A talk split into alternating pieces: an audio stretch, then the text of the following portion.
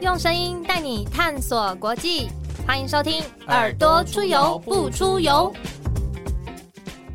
欢迎收听《耳朵出游不出游》，我是子涵。Hello，大家，我是谢佩芬。哎，佩芬，我们今天邀请到一个大来宾，真的，应该跟你有点关系，因为你是嗯学法律的嘛。对对不对，我是学法律的。其实我们在法律系的时候就知道有一个超级超级大咖的这个宪法学者叫李宏熙。嗯嗯对，然后呢，我们今天找到一个跟他非常有关系的来宾。嗯，所以其实你很很有亲切感。对对对对，我现在好兴奋哦。那我们就 直接来欢迎总统府前副秘书长，现在要参选嘉义市市长的李俊毅副秘。俊义副秘，哎，哎佩芬、子涵，还有大家好，哎，我是李俊毅。俊毅副秘的父亲是知名的宪法学者李洪喜嘛？我们看过一些影片，以前人家就会说，哦，呃，李俊毅是李洪喜的儿子，李鸿禧的儿子呃对对对后来大家都说 他是您的爸爸。对对对对，呃，其实呃，从小哈，就是当然都受影响哈。那我常常开我爸的玩笑说，我从小中毒无解哈。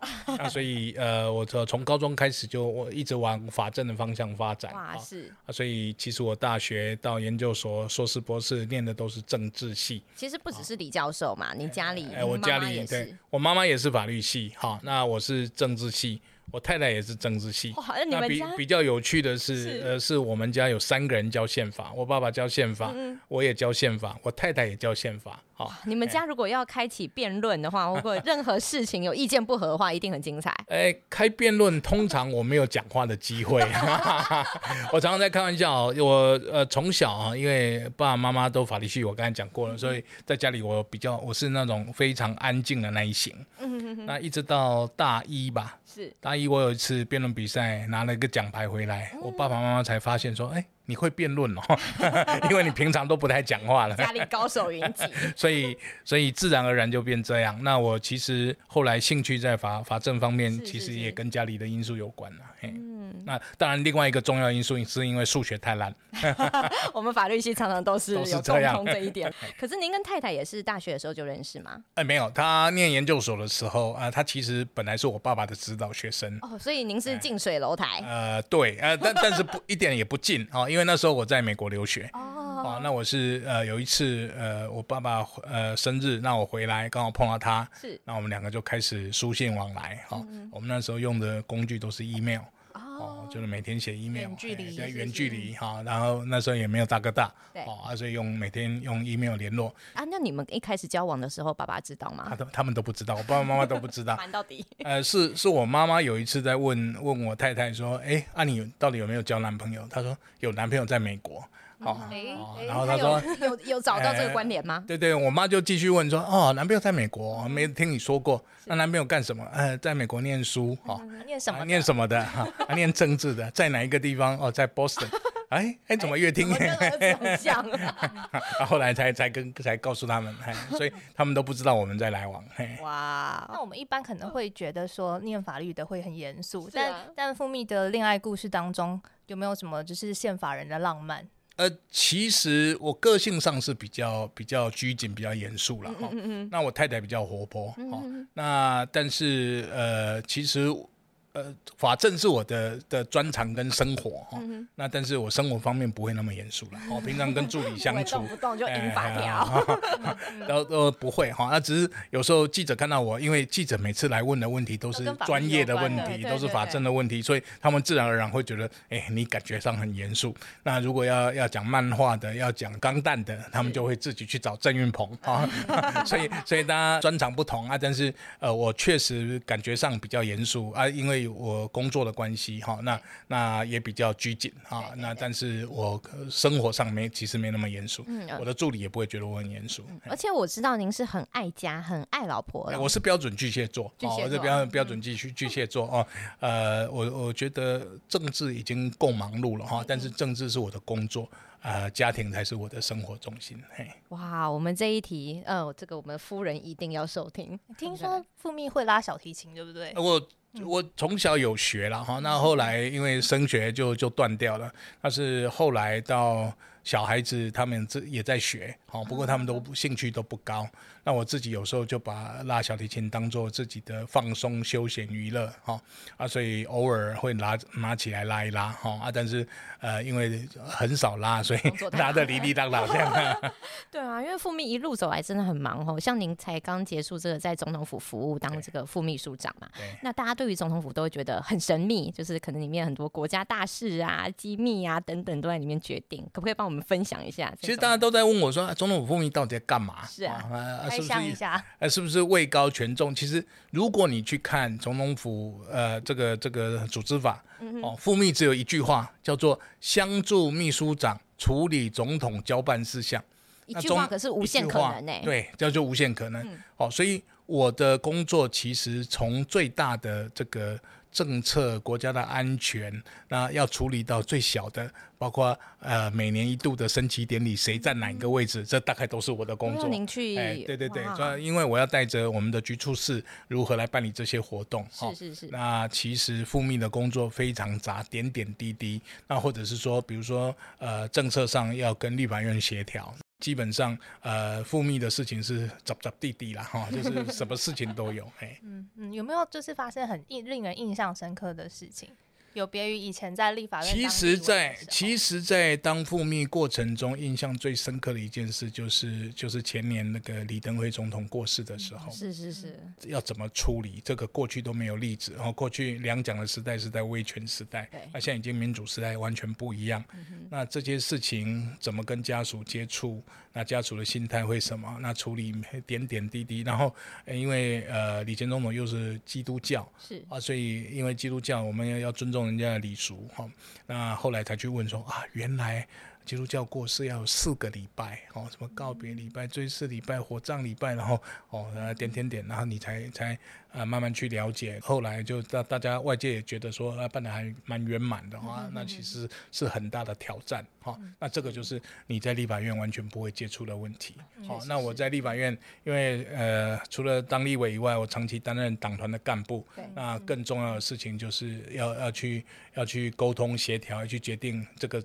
这一件案子，我们到底什么态度？不管在总统府或在立法院，在中央或在地方，呃，就是交给我的工作，我就使命必达。好，那所以以后我一向是这样，所以大家都呃开我玩笑，叫我使命必达，或者大家就叫我工具人，哪里有需要就派你哪里 去。万能政治工具人。对对对，他觉得哪里需要就哪里去，包括这一次的选举，我们总统觉得说，呃，嘉义确实有一点啊。呃，需要比较啊，呃，这个长期对嘉义熟悉的人，然后加上我们内部有一些整合的问题，那我跟总统讨论了很久。既然责任来了，我就扛吧。对啊，因为其实您对这个嘉义其实是非常了解嘛，您不只是说当过这个立委，甚至在这之前就在嘉义市政。对，其实我二十一年前就当嘉义市副市长。记者会上，您有秀出当 就是那个当时的那个工作证，二十一年前工作证现在找得到。呃，其实我一直留着哈，那个是我第一个从学界转政治界的工作哦。学界转政治界，然后我第一次当政务官就是就是回嘉义，回自己的故乡去当副市长，所以我那个留着。那我一直希望呃提醒自己，就是要一本初衷，来来为民众做服务哈。所以我那一张工作证我都留着。那呃那这次刚好这个这个机缘哈，那总统希望我想扛起这个责任又再回去。那这么短的时间，那如何整合？然后这么短的时间，可以让嘉义有一个不一样的想法哈，来思考整个嘉义市怎么发展哈。所以呃，我觉得我就是尽力。嘿，是。那虽然说这个回去选这个市长不在您一开始的规划之内，但我看你马上就有很多的想法，很多政见啊，包括说跟附近的县市有这个共同生活圈。呃，我我觉得是这样啦哈，因为。我长期生活在嘉义哈，我现在住还住嘉义哈，所以不太可能说对嘉义没有关心或是没有思思考哈。那嘉义是这样，就是说，呃，我在总统府的这个这个历练，让我看到一件事情跟过去的想法非常不一样，就是我们过去看到各个国家大概都是竞争为主，各个国家跟国家之间在竞争。可是 COVID-19 还有中美贸易战争以后，让我们发现说，其实。大家都在调整，调整什么？就是找理念相同的，从竞争变成合作。是是是。比如说，在 COVID-19 以后，台湾有口罩，所以台湾就就给其他国家很多口罩。台湾可以。那后来就变成大家提供我们疫苗。对哦，所以这个是互助合作，如何互补？一个善的循环。对，一个善的循环。那相对的，其实县市也应该如此。哈，嗯过去的县市其实都在做竞争。哦，做竞争，哎，你有你有运动场，我也要有运动场；你有轻轨，我也要有轻轨。哈，那事实上，这个其实你县市合作的概念会比你竞争的概念来的重。哦，那比如说我我提出了一个呃东西，就是我们县市政府应该跳脱过去传统竞争，比如说我嘉义市跟嘉义县，对，是完全不同典型的风格。我们是一个城城市，是那。嘉义县有更多的农业，更多的工业，哈，那我们的工厂都在嘉义县，啊，人都住在嘉义市，好，那类似这样，那其实应该扮演更多的就是合作的角色，比如说嘉义县现在有科越来越多的这个工业区，未来还会有科学园区，但是嘉义市可以提供什么？我们有我们有非常密集的医疗，我们有教育，我们有消费，我们有服务，这些东西提供给嘉义县。那云林也是一样，哈，云云林因为地方比较大，哈，啊嘉义市相对比较小啊。但是嘉义市可以提供的，如果未来利用远距医疗或者利用什么样的部分哈啊，我们其实可以提供一些协助。所以我在讲一个观念，就是县市县市之间应该跳脱传统的竞争，而变成合作，然后各自发挥各自的优势。好，那嘉义市来讲，我们有的就是我们的医疗，因为嘉义市除了肌肉犯最多以外，我们就是 我们就是医生最多。哦，真的？啊？对，嘉义市的医生，嘉义市的医疗密度是有什么历史渊源吗？对，嘉义的医疗密度是全国第二名，仅次于台北市。仅次于台北。仅次于台北市。那为什么这么多？就是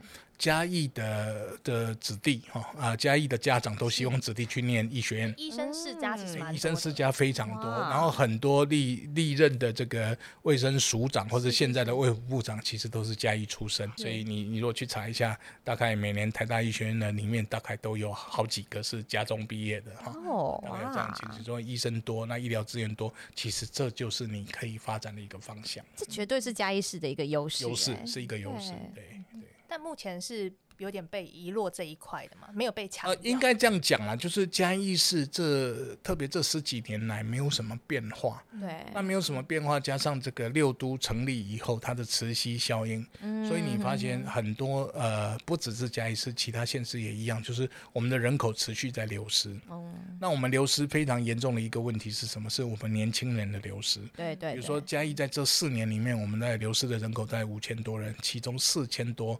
四千七百三十五位是二十岁到三十九岁的年轻人，大家留不下来，留不下来。也就是说，年轻人对这个地方因为没有产业，他所以留不下来。他对这个地方没有没有太多的期待，没有未来，我只好出走。是哦，那出走，如果你的年轻人一直出走的时候，你这个城镇你为被边缘化的机会就越来越大。好，我我讲一个例子，就是说，民国七十一年，哦，民国七十一年，嘉义市跟新竹市。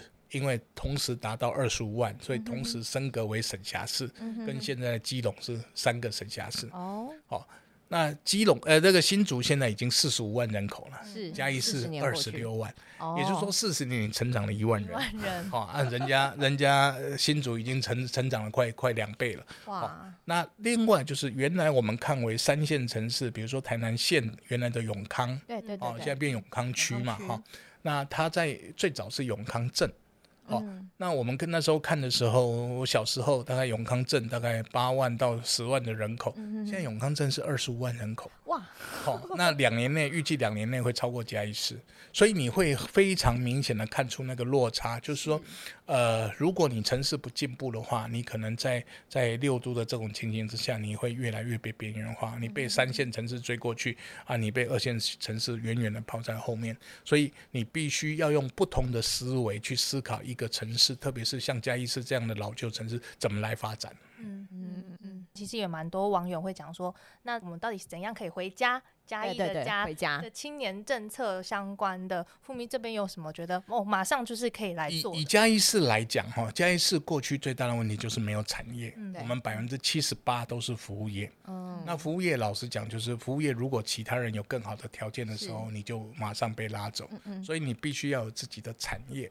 那嘉义的产业要来自哪里？嘉义可以发展什么产业呢？呃，就是我刚才提到的嘉义医生多，所以医疗产业、哈远距医疗产业、医疗产业、生技产业跟照护产业，这个都是非常非非常重要的。照护产业因为什么？因为云林县、嘉义县、嘉义市其实都是老年人口偏多的地方。对，那照护产业这一块是需求非常高。那未来你可不可以把它变成纯粹原来的医病关系，变成真正的产业，然后让更多人投入服务？然后来照顾我们的老年人，哦，啊，这个东西就会变成产业。那如果有这个产业的话，你才有办法留住年轻人。第二个，嘉义市可以发展什么？嘉义市可以发展所谓的智慧城市。智慧城市很多人在讲，对啊，那大家就讲了。但是嘉义有这个先天先天的优势跟条件，为什么？嘉义市特别小。哦，嘉义市的面积如果不说，大家大大概不知道，嘉义市的面积是全国第二小的啊，我真的不知道哎，大家都不知道。对，哦，那我们的面积比金门、比澎湖还小。哇，哦。因为澎湖还有其他离罗列的岛哈，那所以加起来嘉义市的面积非常小，人口非常集中。那这么小的地方，你做智慧城市其实是最好的一个发展，最容易看到效果。你有没有办法做智慧交通？你有没有办法做智慧？哦，我们讲的刚才智慧的照顾照顾，哦，那这样的东西可不可以利用这样的产业，或是生产这样的这样的东西，然后让年轻人更多人留下来？那这个就是我们必须去面对，然后要去解决的问题。嗯。嗯，富密这样讲，我觉得脑中马上就有想到，因为之前去嘉义的时候，就会发现，其实富胖达第一个在中南部拓点最多的就是嘉义，就是嘉义。对，嘉义人好吃是一个原因。对，好吃这样就也可以带动整个服务业的提升。对，其实你你想一个问题哈，富胖达为什么这么流行？除了方便以外，还有一个是现在的需求。但是你反过来想到，刚刚刚才我提到的这照护产业，对。现在年年轻人或者是中年人碰到最严重的问题是，我如果家中有长辈，那他们需要今天需要去医院做检查或者去看病，我必须请假回家陪父母亲出去。是，那如果未来我的这个长照人力是掌控在市政府，其实嘉义市现在也就有长照中心了。哦，那我们掌控在市政府，那如果你你有这种需求，我可可不可以派遣一个？照护人员去，然后帮你解决这个问题。一个照护人员加一部车，这个问题就解决了。对，好，你就不必请假回家。那但是当然你要付费，哈，使用者付费。那这样的观念，其实因为在嘉义是特别小，所以它能够达到它的效果。那交通也方便。那我只要我有足够的照护人力，然后这个市政府可以呃可以顺利的把它掌控在这里。哦，这里有需求，我这里派遣去；那里有需求，那里派遣去。啊，那这样的概念就可以从。原来纯粹被啊这照护单位被 A 点 B 点 C 点绑死的这些照护员，他其实有更更灵活的呃这个网络哦，然后因为这样，我们的老年人得到更好的照顾，这就是智慧照顾的一个一个开始哈。是是啊，这个就会变成在嘉义很重要的一个产业。嗯，是哎，我觉得这是一个真的是一个很好的。对，然后如果在下一步，我们可以做什么？我们可以做远距医疗，比如说我们可以帮嘉义县的偏乡。云林县的偏乡，因为他不必实际来，我用远距医疗，我就可以就知道你的状况，提供医疗品质，那医疗分级。那如果真的有问题，才会往其他的地区医院或者医学中心送。好，那这样东西可以解决。那云林县跟嘉义县确实现在医疗资源不足，他们只有一个大的医学中心在那里。哦，那这些东西其实嘉义市可以扮演这样的角色，这才是我讲的限制合作的一个观念。嗯，除了就是产业面的话，因为我们都记得说，讲到嘉义市，第一个就会想到说它一些文化的品牌，像是木都，它有很多的木造房子，或者是画都，因为有丰富的这个台湾艺术，从陈澄波那个时候嘛，对对。的历史，那这一方面，富密在以前当嘉义市副市长的时候，跟现在来看，哦，整个呃，就是云嘉南的文化环境有没有什么蛮大的改变？应该这样讲啊，哈，嘉义市有两个部分，第一个是我们提到是画都，哈，因为我们有有很多杰出出名的呃画家或是艺术家，哈，比如说陈澄波，这个是画油画的，然后还有林玉山，哦，林玉山是画国画的。哦，还有一个普天生，普天生是做雕塑的。哦，那因为这些艺术家长期在嘉义累积，那这些累积其实什么？其实跟嘉义过去是非常有钱的都市。大家可能没有注意到这，为什么嘉义是有钱的都市？因为过去阿里山的木材下来，然后就在啊阿里山火车站附近，它都是木材厂。哦，木材厂。那因为卖木材，所以。呃赚钱，是是是，所以因为有钱，所以开始做艺术哦，所以你会发现说画都也好，木都也好，其实跟嘉义的过去的发展成长有关。嘉义是其实是一个呃，在台湾来讲是发展相当早的一个都市，大概我们仅次于台南。它其实是发展很早的一个都会，对，哦，那发展很早，刚才在讲木都，该讲在讲画都，可是为什么很多呃，我们现在发觉说，哎，很多其实原来的东西，包括呃嘉义很出名的郡役所。出张所其实都被拆掉了，都被拆掉了。那这这其实相当可惜。最近台中不是为了郡立所，它它的修护修护的不是很很呃不是很正规，然后引起非常多争议。那嘉义人就会很遗憾说，我们我们郡立所根本就被拆掉了。哦，那所以。文化这种东西必须要有它的底蕴，啊，那文化底蕴是要靠长期累积。那这样的东西，其实我们可以花更多的时间。我过去在副市长的任内，或者在立委的任内，我们常常在争取来来帮他处理。那那这个东西不是只有啊，不是只有说一个活动、两个活动就可以解决，而是要长期的累积。这些老屋怎么保存？像嘉义现在还有很多木材的东西哈，所造出来的，比如说我们有一个非常出名的嘉义旧监狱。那个是全世界仅剩下两座，北海道一座跟台湾一座是木造的监狱，是日本时代八卦型的。然后在上面你就可以看到下面的这些囚犯在干嘛。还有一个所谓的猫道哈，是，而且你可以看到现在猫道也是很少啊，台湾整个也很少见。我们在嘉义监狱有，我们在东市场也有哦，所以是非常特殊的。那这些东西你有办法做妥善的保存？哦，那所以当时我就把法务部，因为就监狱是法务部主管，就把法务部找来，由法务部来维修。啊，现在怎么样把它变成一个一个可以利用的空间？哦，那这些东西其实你要花时间长期的累积。哦，那是旧房子、老房子怎么怎么样保存？哦，比如说我们也有很多医院，哎，现在医院过去的诊所改成什么？现在在卖豆花。哦，啊，这个这个你都很难想象啊，但是但是。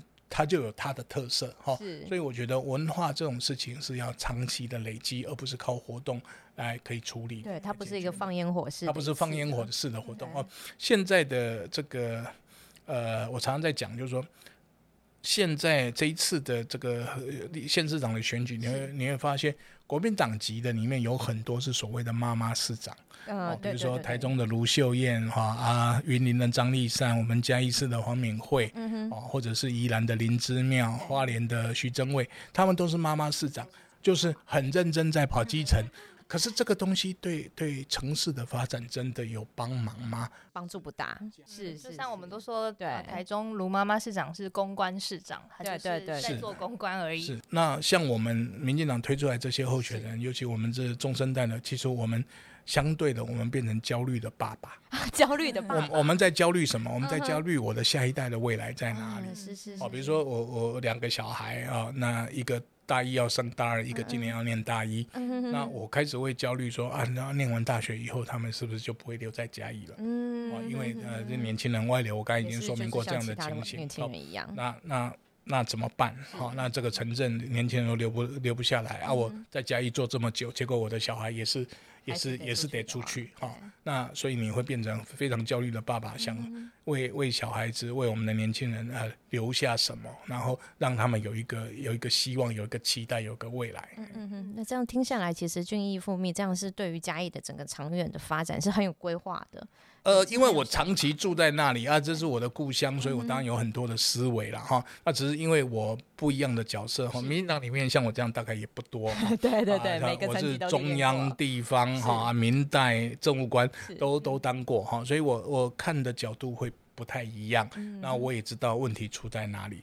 那嘉义市的问题就是，我们当然地方小，人口少，但是你有不同的发展方式，哦，那你有跟人家合作的机会，你有自己规划未来的的的的。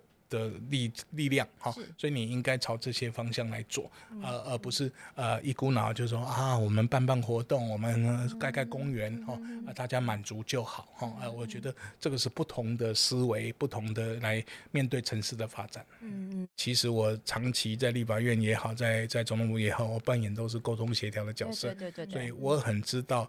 出现什么问题，要找哪一个人解决？好，那所以我们呃，我想如果我我可以担任市长的话，这些问题会来的比其他的县市长啊，特别比现任的县市长。呃，来的有优势的多。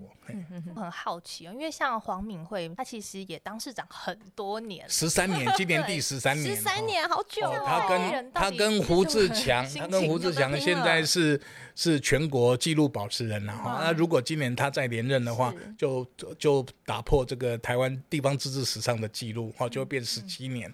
哦，那不是说我们对他有什么批评，而是十三年你的政策没有什么改变，你的团队都没有换，那你没有新的思维，那你当然是没有看到别人进步多快。对那这样的问题就会慢慢被凸凸显出来。这也是我刚才讲说，为什么我们焦虑的爸爸会担心嘉义越。越来越被边缘化。是啊，因为当你就要看一个现任市长做这么久的时候，你会觉得说会很期待他的一些作为嘛，一些政绩。但是这样我可以理解说，为什么您说你是焦虑的爸爸了？因为你团队没有换，人没有换，思维没有换啊，都是用这样的方式去做。可是时代变化这么快，你到底跟不跟得上跟不上时代？哈，我我觉得这个是很重要。你换一个角度来讲，嘉义原来就有一些好的条件，本身的条件对还不错。那你有没有如果？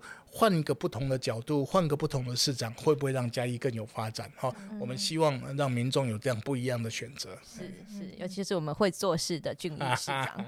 我我我希望，因为我我刚才讲我的，大家讲到我都讲我历练丰富了哈啊，历练丰富其实对每一个人来讲就是就是一种成长，就是一种学习。那这些成长学习的过程当中，你可以学到很多不同的经验，跟看问题的角度不一样。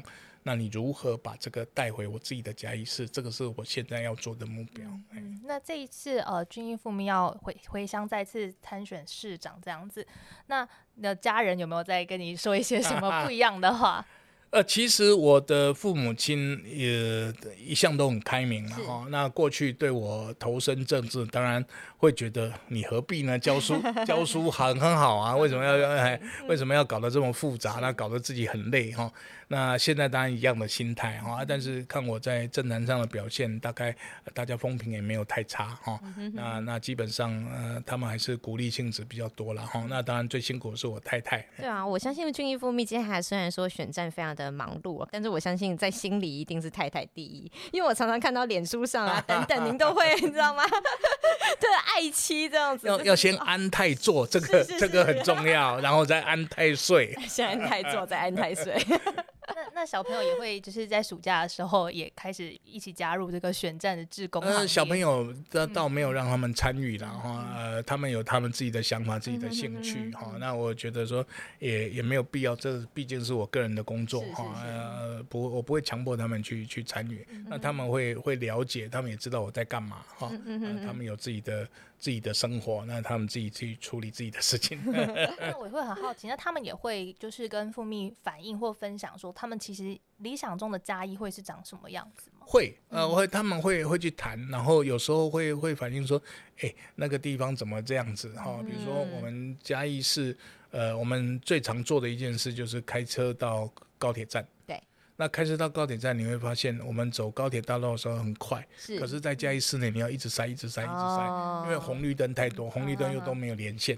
哦，他们就会说：“ 哎，这个不能改吗？没有连线，这个应该是可以改的事情啊。”就一路塞到底，对对对对对。我我我从我我比如说从嘉义市那到到太保，是距离还蛮长的哈。那我我开车大概要要半个钟头到四十分钟啊，如果开慢一点的话啊，但是其中有一半以上的时间是塞在嘉义市内哦。那塞就是哎也不是塞了哈，也没有那么塞啊，但是就是啊，照照停昭昭停停啊，停停。讲讲啊的，就是红绿灯，因为老旧城市一定红绿灯多嘛。嗯嗯嗯。啊，这个东西你没有办法用用智慧交通的方式来解决、来控制嘛？哦，这个都是问题。是啊。那那小朋友他们会反映这些事情。嗯嗯嗯。啊，但是我我的小朋友很很很有趣了，他也不太想让人家知道他的他的父亲是谁啊，因为因为他们觉得会有会有压力或者什么，那我也都尊重他们了。嗯嗯嗯。那那说到选举啊，就是嘉义是不是有个这个圆环哦，在市中心这样子？然后呢，每次到了选举的时候，尤其选前之夜等等，就蓝绿各占一半。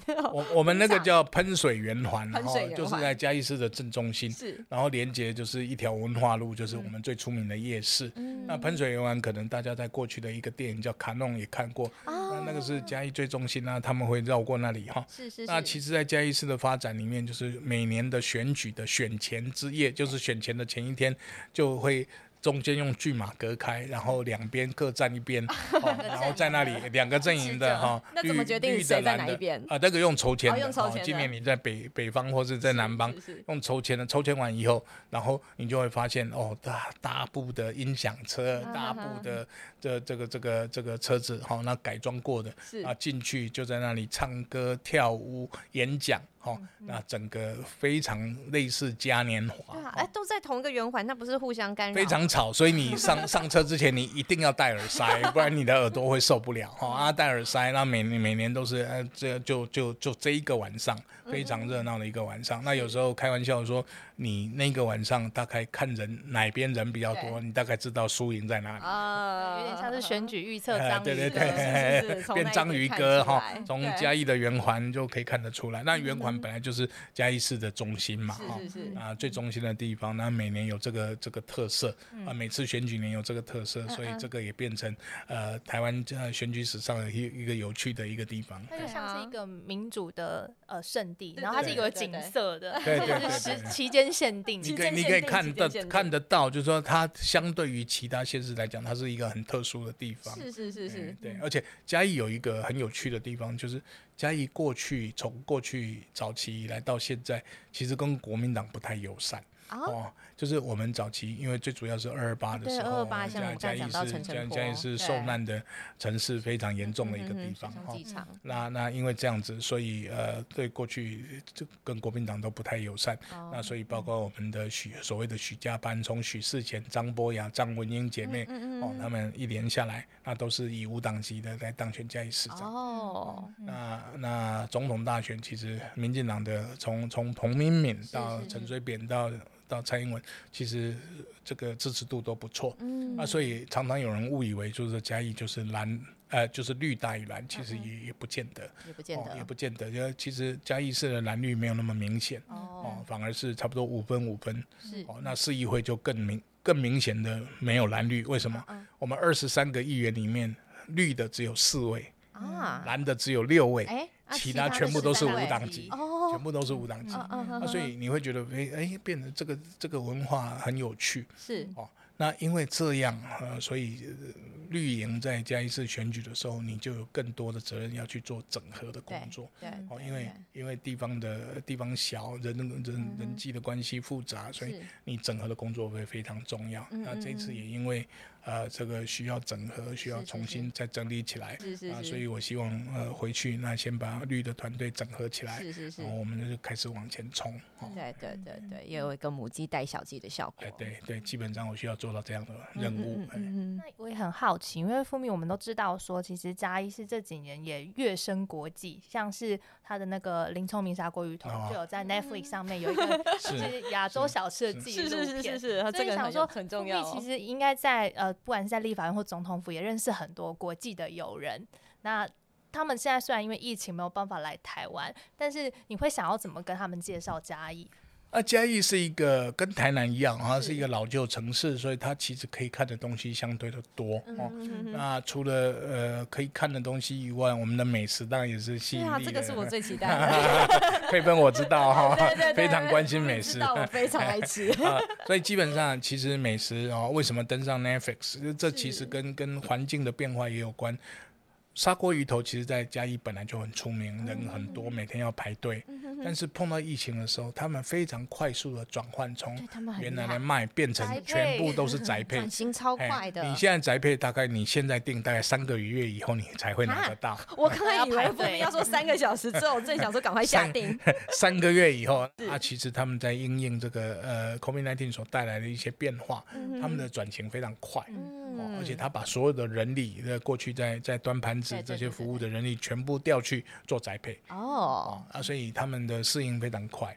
那台湾的其他的产业可能就没有这么幸运哈。那我们如何用什么样方式来协助他们啊？所以。呃，嘉义除了有很多的文化，有很多的美食，那更重要的是这个城市的发展。你其啊，比如说你的观光点到观光点之间，你到底要怎么来？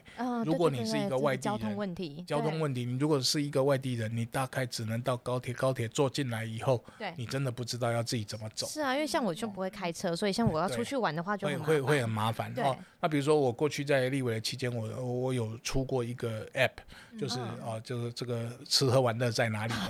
哇，这个超重要，这个很重要啊！但是但是现在的问题在于说，像佩芬不会开车哦，那可能你唯一的工具就是摩托车哦，啊，但是你又你又没有没有大交通运输系统，那你如何做把做交通做一个重新的规划，然后要把交通节点带到呃，你希望呃国外的人或是外县市的朋友可以去的。可以很方便的到达，可以很方便的到达，而不是你到一到嘉义市就必须开车。对啊，那这样的部分才能够解决问题。嗯嗯，所以智慧观光这块可能也会是，所以这个东西都必须要慢慢思考、慢慢做。那现在最重要就是说，包括我刚才讲的，你跟其他县市的合作交流，那最重要是你你你的来往要通。对对，那比如说。我们嘉义市最北边是跟他们的民雄、大林这些接触，是哦。那未来的铁路高架化就已经把民雄的大林的人带带进嘉义市，是。那我们现在跟太保这边，呃，太保哈，然后铺子这边，我们有所谓的高铁大道，哦，接那个高铁站的，是也接进来。那南方的这边哈，我们还有八十二。这个这个快速道路可以怎么接去水上，接去好其他的地方？所以你未来希望把嘉义县的很多工业区的人口吸引进来嘉义市消费，或是甚至居住在这里的话，你就必须先把交通做好，然后把其他的东西准备好。哦，那也也就是说，嘉义现在发展，嘉义市也同时发展，这这才是互利共荣的观念。是啊，这样才能一个这个生活圈里面大家互对好啊，包括云林哈云家家怎么来。来来合作来互动，这个都是未来你必须思考的问题。嗯嗯，刚刚富密在分享，我突然想到说，那个呃日本香川县的乌龙面很有名，然后它很多乌龙面老店其实有时候不是在市中心，所以因为疫情的关系，最近他们有一些那个什么计程车司机就是。转型变成乌龙面计程 车，他就是会带你专程去做那个乌龙面的那个巡回。所以所以嘉义现在需要改进的是这个部分，我们有很多想要从事计。整车行业，但是建车其实你在嘉义不像台北这么方便，手手拿起来就可以招到。好，那那嘉义也没有什么 Uber。啊，嘉义真的现在只有副片打跟 Uber Eat。好，啊啊，你未来如何用这样的方式，然后可以让观光客更顺利、更方便的到达他想去的地方？这个也是我们必须要处理的。嗯嗯嗯嗯。后面我们也呃，就有网友很好奇，就是说你火鸡肉饭就是推荐哪一家？哎，其实我吃很多家哈，他嘉义嘉义的鸡鸡肉饭有一个特色，就是它每一家的。最最主要是它的酱料不一样，酱汁酱汁不一样，那酱汁不一样就影响你个人喜好的口感。是是是那我们还有所谓的鸡片饭跟鸡丝饭。什么是鸡片饭？鸡片饭就就是它给你的叫鸡肉饭里面，它不是一片一片的，它不是一丝一丝的，它是鸡片饭。大块大。那还有鸡丝饭。是。然后呃，嘉义最有名的一个特色就是，你一天二十四个小时里面，你都找得到吃鸡肉饭的地方。真的，跟 Seven 一样这样。对对对，上个早餐有卖，午餐有卖，宵夜有卖，夜间的。怎么这么好？很有趣。然后上次有人列了一个 list 的一个表出来哈，就是你几点到几点，你到什么地方可以吃得到？二十四小时二十四小时火鸡肉饭。嘉义火鸡肉饭。所以非常有趣了哈。那那鸡肉饭就是最典型的一个呃民间小吃。嗯嗯嗯。那那。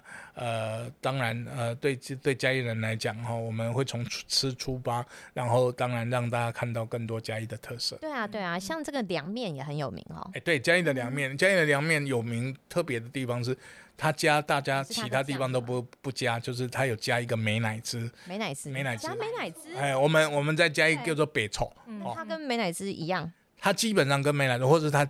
增加一点酸味。哦，那凉面其实大家都知道，凉面呢最适合吃的时候是夏天。对啊，那夏天冰冰的凉面，然后然后酸酸甜甜的哦，那其实是非常非常过瘾的事情。所以嘉义的凉面一定要加美乃滋，还有凉菜，还有凉菜，还有凉圆，哦，就是肉圆冰起来哈，然后变凉圆。那凉圆、凉菜、凉面大概都会加美乃滋。那凉菜是就是一般的菜吗？呃，凉菜是怎么讲？它应该怎么形容？就是。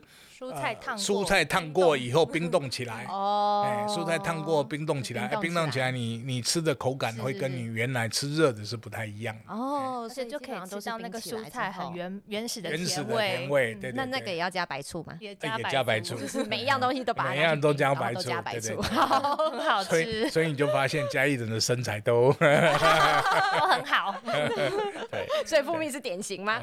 你你看我跟蔡玉，你大概就可以猜得出来。对啊，议员委员都被总统下令了，就是要 瘦身，是美食之都，直接可以跟台南喊话，真的是非战之饮食的习惯就变这样了啊，所以这个这个有趣，然后所以呃，其实我们每次介绍嘉义，大家大概都会从吃开始啊，对对对对，这个当然是互相吸引的一个最好的方法。是啊，烤玉米也很红吗？看到玉米也很红，嘉义有一家玉米哦，其实。你白天就要去拿号码牌，然后你如果白天八点去，你大概下午六点可以拿。也太久了吧！上班之前去到了下班烤了但但是你现在没有，你很少看到现在还有完全用碳烤慢慢烤的玉米。啊，所以它它就会变成非常有特色，很费时啊，费时，对对？对，啊，所以其实呃，烤玉米这种民间很常吃到的东西，它它也会变成因为它的特色，然后变成很出名，哈，或者是家也有排骨酥，就是那种三角骨啊，炸炸成啊，那个也也很很好。吃，对啊，所以其实吃的东西很多啦，咖啡店也看到越来越多，在快意生活村周边都是木造房子，木造房子里面咖开咖啡店也很多。或者旧房旧旧旧房子，那改成咖啡店。不过咖啡店必须要提醒的，就是说。这个很多是过去用清创的方式来来鼓励他们做，那做完了以后没有持续的话，很容易就被就被就被换掉。对对对，因为竞争也是很激烈。竞争也是很激烈。我们我们有发生过一年可以开开将近快两百家咖啡店，然后过了一年大概倒一半。哦。啊，所以其实呃，我觉得青年的部分还是最重要，还是他的就业，而不是只是。把门槛降低，让他可以进入市场。是是是是。那所以这个部分应该要长期的来观察，那怎么样？